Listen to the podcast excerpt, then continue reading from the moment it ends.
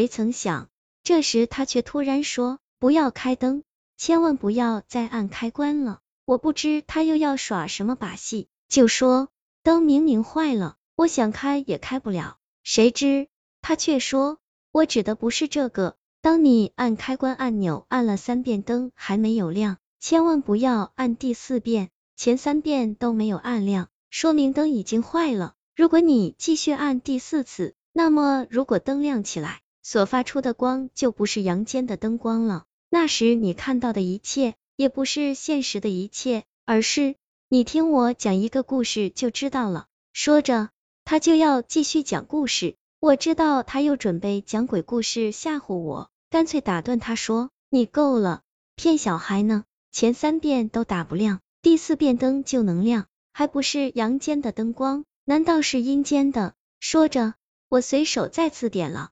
一下开关，让我没有想到的是，灯竟然在此时亮了起来。突如其来的灯光晃得我睁不开眼睛，直到慢慢适应了，我才睁开眼睛，疑惑的看向屋顶的灯，灯怎么突然就亮了呢？我心中疑惑不解，但还是不相信马上天的话，因为灯光看起来并没有什么异常。但是当我看向沙发的时候，却发现马上天已经不见了。只是一开灯的功夫，他根本不可能在我眼前离开客厅而不被我发现。我感到喉咙发干，忍不住咽了一口唾沫。马上天，没有人回应我。想了想，我走到了马上天的卧室门前，我伸出手，刚想要敲门时，客厅的灯居然闪了起来。我以为灯闪几下后会灭，如果是那样的话，我肯定会奋不顾身的逃离出租屋。但是。灯闪过几下后，就恢复了正常。当当，我敲了两下门，没想到却听到吱呀一声，门缓缓的开了。我不是我让我没有想到的是，卧室里面，马上天正无所事事的躺在床上看着手机。见我进来，他扭头看了我一眼，顿时瞪圆了眼睛。你你来干什么？我顿时愣了，他这话是什么意思？我刚想问为什么。却发现自己根本发不出一丝声音，这是怎么了？我嘴说不出话，双腿也不受控制，慢慢的朝马上天走去。马上天已经从床上下来，站在床边，一脸惊恐的看着我，而我像是被一股力量控制着，走到马上天的跟前就掐住了他的脖子。这究竟是怎么回事？我并没有想去掐他的脖子啊，这种无法控制自己的感觉。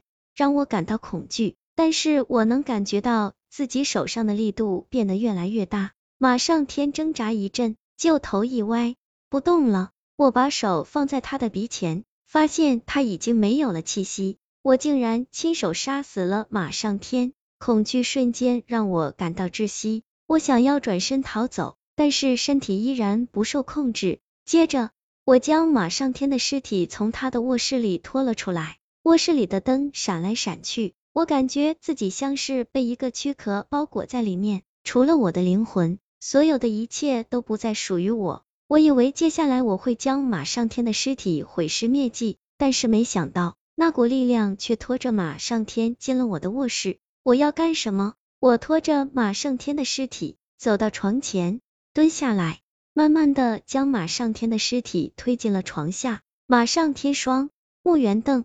死不瞑目，侧着脑袋死死的盯着我。啊！一，我惊恐的大叫一声，一屁股坐在了地上。这时，我发现自己又掌握了身体的控制权，看着床下的尸体，我脑袋嗡嗡直响，连滚带爬的来到门前，拉开门跑了出去。我跑到客厅门前，想要拉开门逃出去，却发现门怎么也拉不开。我使劲的拍着门，但是毫无用处。就在这时，客厅里的灯再次闪了起来，我急忙转过头，客厅里空空荡荡。但是就在灯闪完灭掉后，我看到一个人影凭空出现在了沙发上。你，你到底是谁？我靠在门上，声音颤抖的问。黑影冲我招了招手，说过来坐。他声音平静，但带着一股不可抗拒的力量。我知道这个时候逃不了，如。果惹怒了他，下场一定很惨，所以我听话的走过去，哆哆嗦嗦的再次坐在了他的对面。你，你究竟是谁？是你控制我杀死了马上天？你为什么要这么做？我提出了心中的疑问，心想就算死，也要做个明白鬼。